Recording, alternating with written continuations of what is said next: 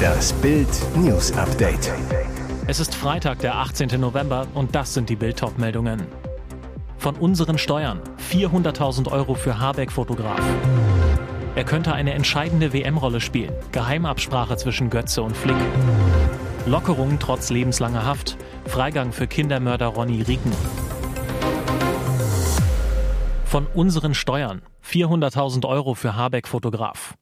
Er pflegt sein Image sorgsam, irgendwo zwischen knuffigem Wuschelrobby und staatstragendem Wirtschafts- und Kümmerminister.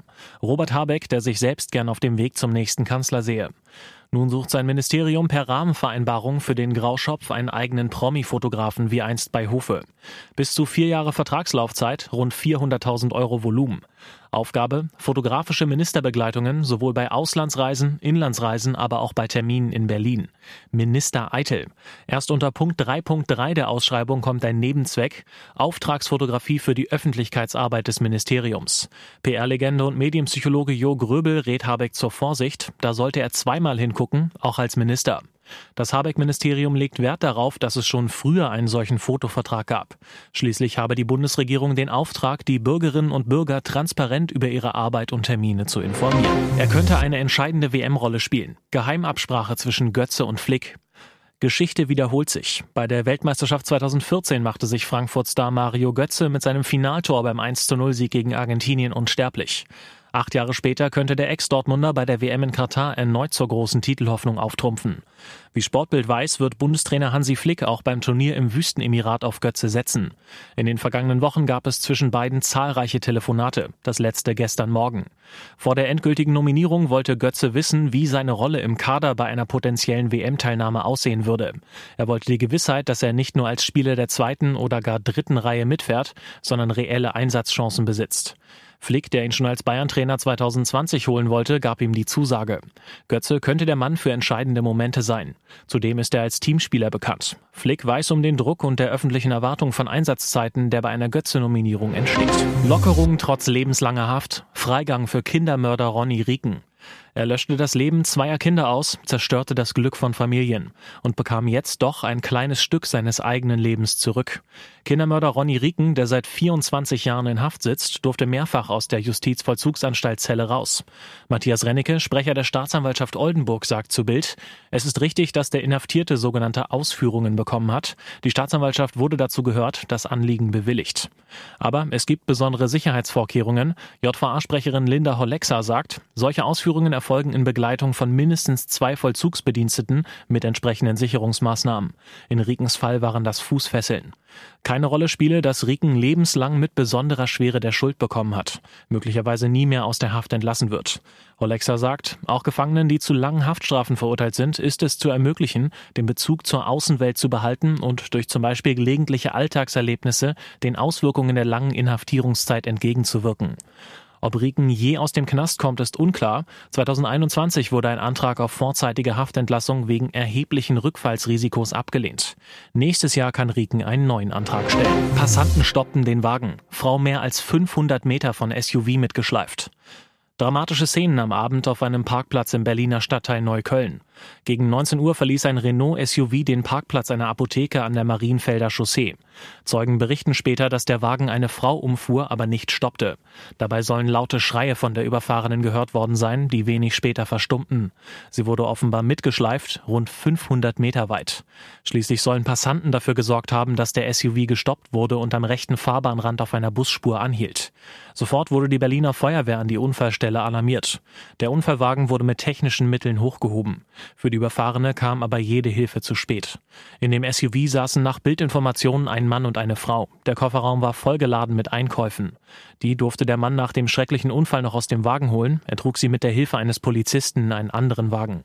In einem Bus der BVG wurden unmittelbare Zeugen wenig später durch eine Seelsorgerin betreut. Die Polizei hat jetzt die Ermittlungen aufgenommen. Bisher streng verboten. Unterwäscherevolution in Wimbledon. Zuletzt wurde heiß über das Thema diskutiert. Jetzt ist eine Entscheidung gefallen. In Wimbledon, dem traditionsreichsten Tennisturnier der Welt, ist eigentlich eine komplett weiße Spielkleidung Vorschrift. Doch ab nächstem Jahr soll diese Bestimmung nicht mehr gelten, wie die Organisatoren des Rasenklassikers jetzt mitteilten. Nach Beratungen mit allen Beteiligten habe man entschieden, auch dunkle Unterwäsche Unterwäsche zuzulassen. Eine echte Unterwäsche-Revolution. In letzter Zeit rückte der Umgang von Sportlerinnen mit der Periode während eines Wettkampfs mehr und mehr in den Mittelpunkt. Spielerinnen hatten darüber geklagt, dass sie während ihrer Periode unter mentalem Stress stehen, wenn sie ganz in Weiß spielen müssen. Die britische Spielerin Alicia Barnett hatte während des diesjährigen Turniers offen über genau diese Belastung gesprochen. Und jetzt weitere wichtige Meldungen des Tages vom Bild Newsdesk. Der Tarifstreit in der Metall- und Elektroindustrie ist beendet. Es gebe eine Einigung über Lohnerhöhungen, teilten die IG Metall und der Arbeitgeberverband Südwestmetall im Pilotbezirk Baden-Württemberg nach der fünften Verhandlungsrunde am Freitag mit. Vereinbart ist demnach eine Anhebung der Tarifgehälter in zwei Stufen um 5,2 Prozent ab Juni 2023 und um 3,3 Prozent ab Mai 2024. Hinzu kommt eine Pauschale von 3000 Euro, gestückelt in zwei Tranchen, ausgezahlt zum März 2023 und 2024. Die Bundesregierung hat zur Entlastung von der zurzeit hohen Inflation eine Zahlung von bis zu 3000 Euro der Arbeitgeber an ihre Beschäftigten Steuer- und Sozialabgabe freigestellt. IG Metall-Bezirksleiter Roman Zitzelsberger sagte nach den zwölfstündigen Verhandlungen, wir haben hart gerungen und verhandelt, am Ende liegt aber ein akzeptabler Kompromiss auf dem Tisch. Die Kolleginnen und Kollegen bekommen nun endlich die dauerhafte prozentuale Entgelterhöhung, die ihnen zusteht. Südwestmetall-Verhandlungsführer Harald Marquardt sprach von einem aus seiner Sicht schmerzhaften Kompromiss, der nur tragbar sei, weil mit der langen Laufzeit Planungssicherheit für die Betriebe bestehe. Außerdem seien Entlastungsmöglichkeiten für Firmen in Not enthalten. Sie nutzen ihre neue Macht. Einen Tag nachdem die Republikaner die Mehrheit im US-Repräsentantenhaus errungen haben, kündigen sie Ermittlungen gegen Präsident Joe Biden an.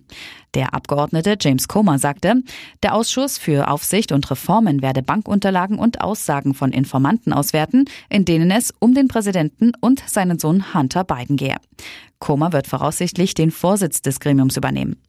Ich möchte mich klar ausdrücken, sagte Comer, untersucht werde das Verhalten von Joe Biden.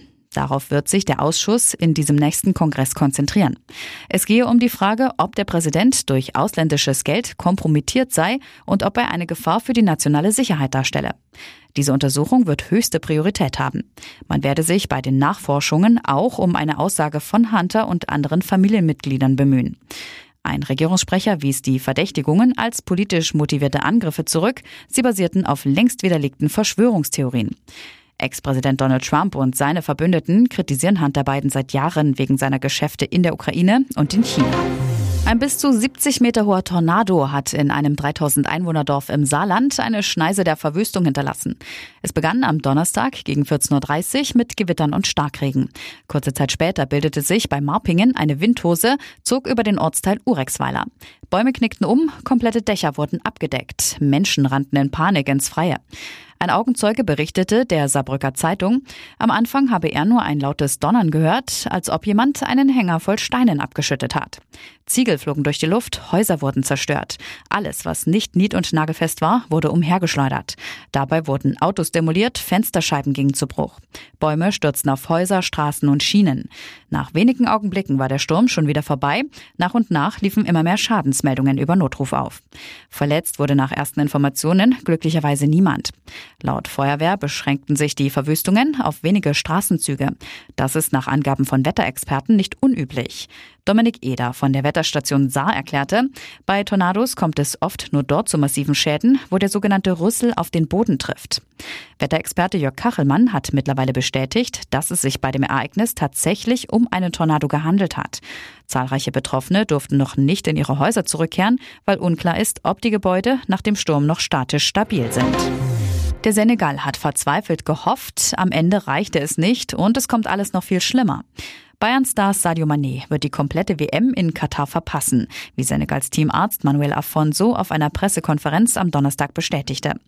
Afonso, ein MRT hat ergeben, dass die Entwicklung nicht so günstig ist, wie wir es uns vorgestellt haben. Nach Bildinformationen wurde Manet stattdessen schon am Donnerstagabend erfolgreich in Innsbruck operiert. Dass die OP nötig war, ergab eine erneute Untersuchung in München. Die OP wurde von Professor Dr. Christian Fink durchgeführt. Der Kniepapst war nach Bildinformationen auch schon bei der ersten Schockdiagnose vor einer Woche in München als Gelenkexperte dabei gewesen. Außerdem war bei der Operation nun auch Dr. Andy Williams aus London dabei.